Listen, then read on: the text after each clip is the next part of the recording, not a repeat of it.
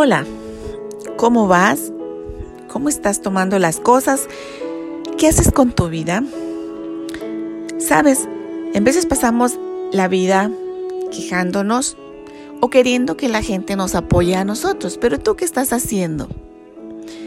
Ser un soporte es ser un apoyo, una base sobre la cual los demás pueden construir o crecer. Pablo dice en el texto de hoy que debemos soportarnos unos a otros. Esto no solo es una tarea de edificación mutua, también es un deber que tenemos como cristianos, como seres humanos. El perdón que Dios nos dio nos inspira y compromete para perdonar a los demás.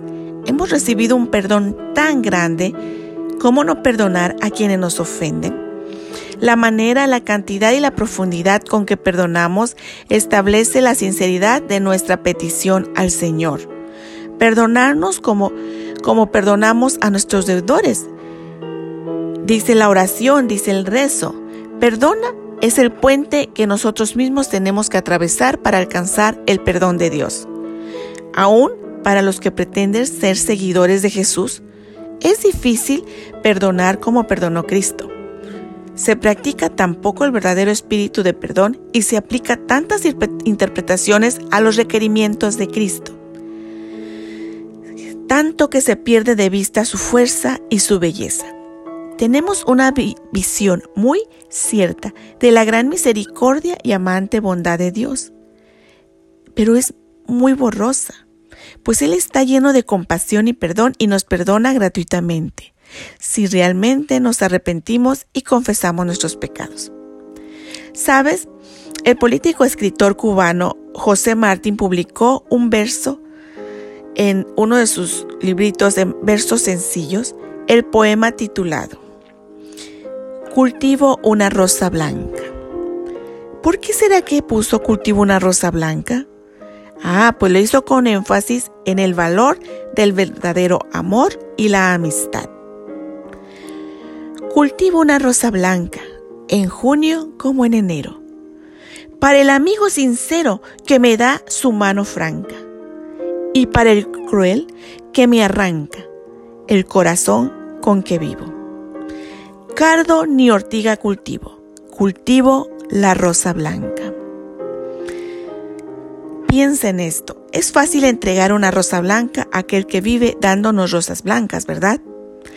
Lo difícil es darle una rosa blanca a aquel que vive llenándonos de ortigas, molestándonos en el trabajo, en la escuela, en la familia, que siempre está como en contra de nosotros o que hace que las cosas este, no vayan bien y nos empieza a poner trabas. Entonces ahí es difícil dar una rosa blanca. Pero ¿por qué ser como los demás, de amargados? Enojados con la vida, de malagradecidos.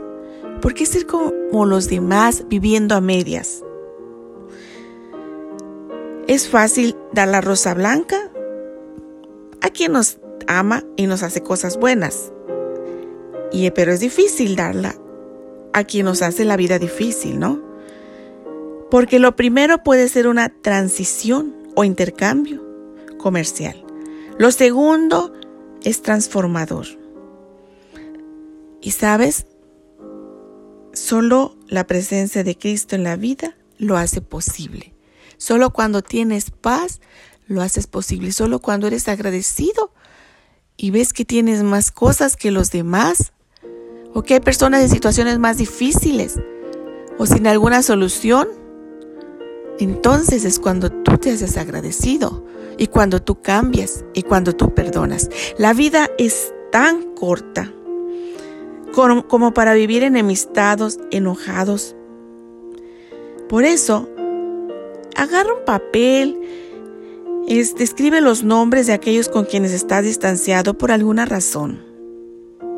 Ahora, si rezas, reza por ellos. Si ora, ora por ellos. Ora, por cada uno de estos nombres. Luego, en lo posible, hazle una llamada o envíale un mensaje. Para liberarte, para que puedas disfrutar de esta vida, para que cultives tú también una rosa blanca. Que tengas un excelente día una excelente tarde, sea la situación que estés pasando. Recuerda cultivar una rosa blanca. Eso te dará paz y libertad para poder seguir disfrutando de esta vida en la cual debemos ser agradecidos. Porque hay personas que están en situaciones más difíciles que nosotros. Y gracias a Dios porque podemos seguir adelante y solo la muerte no tiene solución. Pero aún así recuerda que Cristo te ama y viene otra vez. Y si morimos en Cristo, tendremos vida eterna. Que Dios te bendiga.